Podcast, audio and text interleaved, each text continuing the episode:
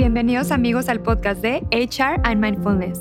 Mi nombre es Sofía Juárez y este es tu podcast que te acompaña día con día. Hola amigos, muy buenas tardes. Otro episodio aquí el día de hoy en el podcast de HR and Mindfulness. Mi nombre es Sofía Juárez. El día de hoy tenemos una invitada muy especial. Me da mucho gusto tenerla aquí conmigo y bueno, con ustedes, Luisa Molina Chapa. Ella tiene casi ocho años de experiencia en reclutamiento, es egresada del Tecnológico de Monterrey con la carrera de Psicología Organizacional y cuenta con una maestría clínica en la UR. ¿Cómo estás, Luisa? Hola, Sofía, buenas noches. Muy bien, muchas gracias por invitarme. Yo contenta de estar aquí con ustedes y compartir un poquito de lo que es el mundo de recursos humanos y el tema de, bienestar emocional, salud mental y cómo se relaciona tu vida profesional con estos temas. No, el gusto es mío de tener ahí conmigo y la verdad es que yo encantada de pues, poder platicar el día de hoy contigo de este tema que también me apasiona. Platícame un poquito, Luisa, ¿qué es la psicología organizacional? La manera fácil de verlos es el área de recursos humanos, más bien cuando uno estudia psicología organizacional, es la carrera que te da la, la teoría, las herramientas, las bases para poder tener una mejor gestión del área de recursos humanos te da las bases de lo que es psicología general, pero conforme vas avanzando en la carrera, se va orientando siendo más específica hacia el área organizacional de cualquier empresa. Entonces, pues lo normal es que cuando sales, egresas de la carrera, pues termines en el, área de recursos humanos. Entonces, pues sí, eh, así de manera fácil es el área de recursos humanos de cualquier empresa. Excelente, muy bien. Oye, ¿y qué responsabilidades tiene un psicólogo clínico hoy en día dentro de las organizaciones? La verdad es que antes no se tocaba mucho el tema de la salud mental, eh, el tema de los burnouts, el tema de el bienestar psicosocial de los empleados. Entonces antes pues tú ibas a trabajar y cumplías con tu horario, tus actividades y demás. Pero pues eh, la vida ha ido, ha ido evolucionando bastante, los temas de salud mental cada vez dejan de ser un tabú. Entonces ahorita pues ya las empresas para poder tener a las personas en un estado emocional o un estado psicosocial sano. Están empezando a integrar temas de salud mental, temas de well-being. También ya hay regulaciones ante la ley que a las empresas les pide tener ciertas cosas o ciertas actividades o ciertas iniciativas que debes tú de crear o fomentar dentro de tu empresa para que la gente tenga este bienestar, ¿no? Entonces, creo que la importancia de que haya una persona con este conocimiento puede ser un psicólogo organizacional, puede ser un psicólogo clínico eh, o alguien que al final del día se adentró mucho en el tema. Es importante para que sea esa guía dentro de la empresa en poder detectar esas oportunidades para que la gente pues pueda tener estas herramientas dentro de la empresa, estas iniciativas, estos como pues beneficios, se pudiera decir, porque no todas las empresas procuran a los empleados en, en estos temas. Entonces esta persona puede ser ese canal o esa persona que, que diga qué es lo que se tiene que hacer o sugerir para poder mantener el, el bienestar de los empleados. Excelente, muy bien. Oye, Luisa, y a tu punto de vista, ¿cuáles son los puntos clave para tener un buen clima organizacional? Todas las empresas tienen valores. Este, no creo que haya una que no tenga una Todavía visión, misión, puede ser que algunas no las tengan, pero el tema de los valores creo que es algo que todas las empresas tienen.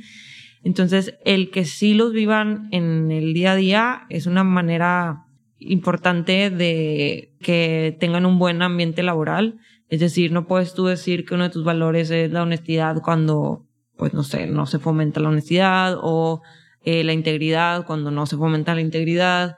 Entonces, pues una es que los valores sí se vivan en, el día a día de, de, los colaboradores.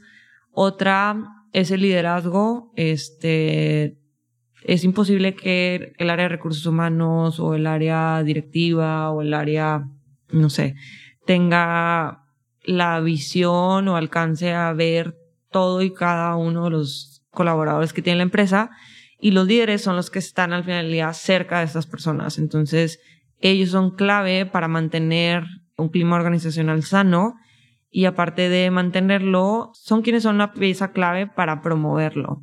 Yo creo que no, no es nuevo, pero hay como este dicho o esta idea dentro de, de la parte organizacional de recursos humanos que la cultura se hace de arriba para abajo. Entonces, pues el equipo de liderazgo a cualquier nivel es otro componente clave para mantener una cultura organizacional sana.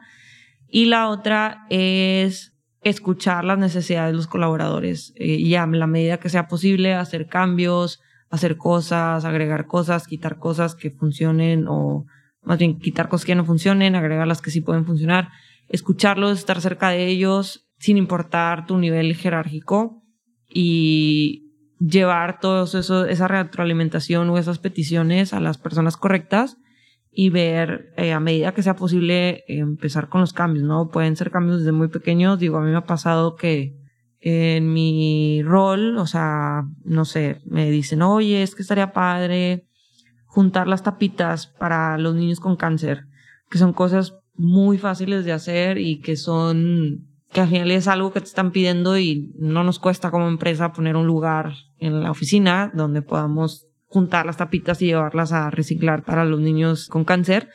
Y al final ya la persona va a sentirse feliz o va a sentir que realmente es una empresa que los escucha, aunque sea una cosa tan, tan pequeña. Muchas veces cree uno que son beneficios o es más sueldo o es más esto, lo otro que cuesta para la empresa, pero hay otras que no, que no te cuestan, que tú nada más las tienes que gestionar por el área en el que estás o por la toma de decisiones que tú tienes y retribuye bastante el que los colaboradores se sientan escuchados. Totalmente de acuerdo contigo. Oye, ¿y qué funciones principales tiene el Departamento de Recursos Humanos hoy en día en las organizaciones? ¿Tú qué piensas? Pues ha ido evolucionando demasiado. Antes era muy como, pues el de recursos humanos son los que hacen la nómina, básicamente. O sea, recursos humanos son los que hacen las nóminas o los que dan de baja a la gente. Este, y, digo, y también depende si es un corporativo, si es una planta pero hoy en día creo que, eh, y sobre todo con todo esto que se vino post pandemia, el tema de nuevos modos de trabajo, el tema híbrido, el tema que ya las generaciones boomers y todas esas ya están como en planes de retiro y quienes están ahorita en siendo empleados pues es la los, los millennial y inclusive uno que otro ya generación X. Entonces, ya el área de recursos humanos no es nada más quien te va a hacer la nómina o quien te va a hacer la baja o quien te va a hacer el alta. Ya es un partner estratégico para la empresa porque es quien puede tener esa visión de todas las organizaciones dentro de la empresa, de todos los equipos, de todas las, las unidades de negocio, de ver qué está pasando en el mercado, adecuarlo hacia, hacia el interior, eh, ver qué es lo que se tiene que cambiar, qué es lo que está funcionando, qué es lo que no está funcionando. Entonces ya no es el área de recursos humanos, sino más bien ya RH es un partner estratégico para la empresa o para las demás unidades eh, de negocio. Totalmente de acuerdo contigo, muy bien. Oye, ¿y cuáles son los elementos clave en la gestión del talento humano? Cada empresa tiene sus planes de desarrollo. Hay unos que son muy, muy como lineales, o sea, que tú tienes este puesto y sabes que el que sigue es este y el que le sigue es este. Hay otras que se manejan por tabuladores, hay otras que son muy abiertos en el desarrollo, pero lo que sí yo creo que no importa el esquema o la metodología que tengas para el desarrollo, lo importante es que es una vía de dos caminos. No todo lo debe hacer el líder, ni todo lo debe hacer el colaborador. Es decir, okay. pues obviamente los resultados los va a mostrar el colaborador, pero tú como colaborador también tener esa iniciativa de buscar esas oportunidades dentro de, de, de la organización, poder ser claro con tu líder en qué es lo que, lo que quieres, qué te ves haciendo, qué no te ves haciendo. Mucha gente tiene como este tabú o miedo de decir, es que no le quiero decir a mi jefe que no me gusta hacer esto. Cuando yo digo en, lo personal, en, en, donde yo estoy, yo siempre les digo, no pasa nada, o sea, todos somos diferentes, todos tenemos aspiraciones diferentes. Habrá gente que siga, yo quiero ser líder, hay otra que de verdad abiertamente me ha dicho, yo no quiero ser líder, no aspiro a ser líder y no está mal. Simplemente todos tenemos aspiraciones, gustos diferentes, habilidades diferentes, este, entonces, es un camino de dos vías, el colaborador, el buscar esas oportunidades, el poder comunicar claramente qué es lo que quiere, dónde se ve. Y el otro punto, pues, es el líder. O sea, al final día un colaborador no puede hacer todo solo. El líder debe ser un esa persona que te va a ayudar a que las cosas sucedan y que te va a encaminar hacia donde tú quieres ir y si no se puede también tener la claridad, la honestidad de decirte, oye, ¿sabes qué? Es que ahorita no hay esas oportunidades o sí las va a haber, pero en uno o dos años para que tú también puedas repensar o tomar las mejores decisiones. Entonces es un camino de dos vías. Creo que esa es la mejor manera de, de gestionar el talento en, en temas de desarrollo, en vez de que sea nada más el líder decide, el líder cree que tú vas para acá o para allá, que esto es lo mejor para ti en base a lo que ve, de tus habilidades, de tus resultados, o que tú como colaborador pues seas el que haga todo ese empuje 100%, pues no. O sea, yo creo que es eso. La clave es que sea un camino de, de dos vías. Efectivamente. Oye, ¿y por qué crees que es importante tener ahorita a un psicólogo de la salud mental dentro de cada empresa? No sé si haya empresas que lo tengan, pero creo que en un futuro a lo mejor sí va a haber alguien en una empresa así como tal cual. Lo que sé que es que hay algunas empresas a través de sus beneficios tienen este como programa de, de asistencias eh, médicas o de, de temas de apoyo donde te incluye el tema de psicología, pero no, no sé ahorita una así de primera mano una empresa que tenga como un psicólogo in-house de que este es el psicólogo de la empresa, puedes ir. Creo que es más común en las plantas porque los accidentes, los temas laborales de las plantas son bastante diferentes a lo que se ve en un corporativo, pero yo no dudo que en un futuro, si así como se tiene de repente doctores o enfermeros para los corporativos, puede ser que llegue a haber un psicólogo eh, de la salud de planta. Claro. Y que a lo mejor hasta en tu horario de oficina vayas y tengas tu sesión mensual con el terapeuta de la oficina. Pero sí es importante, si bien no tener un psicólogo, sí tener a alguien que que sepa el tema, que sepa eh, detectar cuestiones de salud mental, que sepa atacar o que sepa manejar esos temas y que sepa también, por ejemplo, qué hacer en cuestiones de crisis. O sea, ahorita mucha gente con el estrés, la ansiedad, todo. Efectivamente. Pues no sabe si a alguien le va a dar de repente en la oficina un, un ataque de pánico, una crisis de ansiedad y el saber cómo reaccionar ante eso, al menos en el momento, creo que es importante. Y otra es que empieza a ser común que como ya no es tanto el tabú de salud mental, los mismos colaboradores ya te empiezan a compartir, hoy es que estoy en depresión, hoy es que estoy en, tratamiento psiquiátrico. Entonces, el tener el tacto y el saber del tema, el saber que si te dicen, hoy es que estoy en depresión y de verdad no me puedo levantar, no es que sea un colaborador flojo, es que de verdad sí pasa. O sea, si, si te adentras al tema de la psicología clínica, entiendes que no te está echando mentiras. Es real que cuando estás en, a lo mejor en depresión no te puedes levantar y, y así pasa. Y, y poder entender de, de los síntomas, de los tratamientos, de qué hacer, qué no hacer, qué decir, qué no decir en esas situaciones, porque tiene que ser una combinación. Por una parte tienes que tener el tacto con el colaborador, pero por otra parte no te puedes olvidar de que de que al final del día esto es un negocio, entonces pues la operación tiene que seguir, tiene que haber alguien que cubra, tiene que pues manejar, oye, bueno, vas a trabajar este horario, no, los vas a, no, no vas a trabajar, eh, legalmente en eso, cómo nos posiciona a nosotros como empresa, hasta dónde puedo o no puedo hacer en temas legales con alguien que a lo mejor te dice, oye, yo necesito dos meses porque traigo este tema o estoy bajo este tratamiento. Entonces se tiene que saber un poquito los dos, tanto de la parte clínica, de saber y entender de los temas, como pues no olvidarte que al final es una empresa, es un negocio. Entonces, pues el negocio tiene que seguir para adelante. Totalmente. Y como tú bien lo dices, o sea, tenemos al capital humano, que es lo más importante para apoyar, ¿no? Y esta parte, como tú comentas, poder integrarnos, interactuar y sobre todo también ver que cada persona tiene su tema y es normal que hablen también de este tema de la salud mental. Oye, ¿y cómo nosotros desde nuestro papel podemos contribuir como empleadores, por ejemplo, a mejorar y apoyar a los empleados en el tema de la salud mental? Pues fomentar eh, cuestiones de salud mental, de, de estar eh, bien emocionalmente, o sea, por ejemplo, tema tan sencillo como promover que la gente, no sé, se tome vacaciones. Somos muy dados a querer siempre estar conectados, sobre todo ahorita que es muy fácil.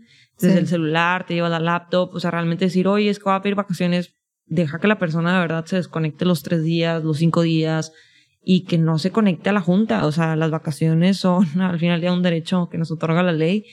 Y es para, para eso, para descansar. Este, como hacer eso, ¿no? O sea, fomentar el que la gente de verdad descanse cuando tiene que descansar, fomentar el hecho de que, oye, pues tómate vacaciones o fomentar iniciativas como Wellbeing Days o Semana de la Salud, donde promuevas eh, o des pláticas de, estos temas y que la gente pueda detectar si traen algún tema. También, no sé, el ver la manera de, de integrar cosas en el día a día como, pues oye, a lo mejor es un equipo que vive el estrés diario por el, la naturaleza del rol o del área pero de vez en cuando decir, es que cada dos semanas, una vez al mes, nos vamos a desconectar media hora, una hora, 15 minutos, 10 minutos, lo que sea, como para partir el día y en ese ratito vamos a hacer esto, una dinámica que no tiene nada que ver con el trabajo.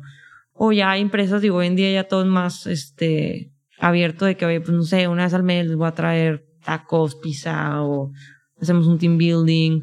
Digo, hay otras empresas que todavía están muy atrás, por así decirlo, que son muy todavía institucionalizadas, pero yo creo que va a llegar a un punto que sí o sí van a tener que voltear a ver estos temas porque si no, la gente va a empezar a, a irse, ¿no? A estas empresas que sí lo están haciendo. Totalmente, y obviamente hay que, como tú dijiste, adaptarnos en la actualidad y poder incentivar a todos los empleados también para que ellos pues den lo mejor de sí mismos y estén motivados y como tú dices puedan realmente ponerse la camisa, ¿no? De la empresa. Súper bien. Oye, Luisa, y si quieres ya ahorita para terminar, platícanos un poquito acerca también de lo que tú haces, por si la gente quiere buscarte, en la parte, por ejemplo, de, sé que estás ahorita estudiando la maestría en psicología clínica, pero platícale un poquito a la gente qué es lo que tú ofreces también por si te quieren buscar. Claro. Sí, mira, yo tengo ya casi ocho años de experiencia en recursos humanos entre consultorías de RH y ahora en una, en una empresa internacional y básicamente yo estudié psicología organizacional y decidí estudiar maestría en psicología de la salud porque me gusta mucho el tema de, de lo que es el, el área profesional por la parte de psicología. Entonces, como yo sé que hay temas que se combinan, no son independientes, una cosa va de la mano de, de la otra.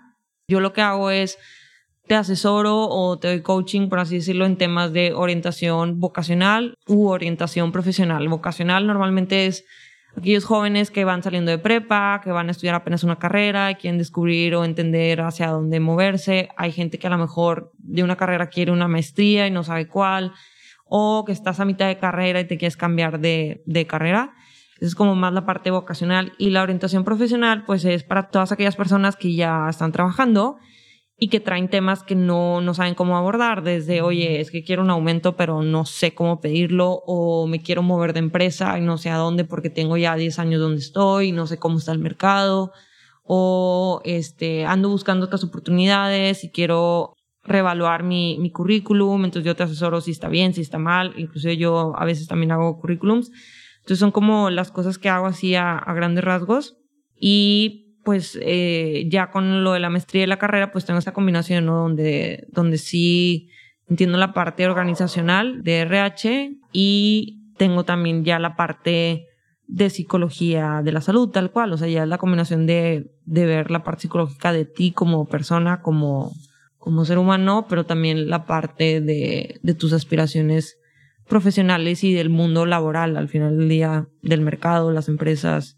Totalmente, no, pues muchísimas gracias Luisa. Y bueno, para terminar, dinos eh, cuáles son tus redes sociales, dónde te puede encontrar la gente en dado caso de que quiera una asesoría, lo que se les ofrezca. Sí, tengo un Instagram que es my.humanresources. Por ahí me pueden mandar DM y por ahí eh, yo les contesto, depende de lo que busquen, yo los asesoro. Y casi todo es traje hecho a la medida. O sea, si tú necesitas esto, o sea, no, no es como un fee fijo o no es como una hora nada más de asesoría, es más bien dependiendo de lo que necesitas. Ya te digo yo que, ah, bueno, podemos tener una sesión de una hora o mándame tu y nada más lo reviso o este, platícame más. A veces son cosas tan sencillas y tan básicas que me preguntan y ahí mismo les contesto. O sea, no es necesario como agendar tiempo entre, entre las personas y yo. Pero sí, ahí me pueden encontrar. Perfecto, Luisa. Pues muchísimas gracias. Encantada de tenerte conmigo y ya platicaremos en otro episodio. Muchas gracias, Sofía. Gracias por invitarme. Gracias. Muchísimas gracias amigos por habernos acompañado en este espacio que es tu espacio. Nos vemos la próxima sesión privada en terapia.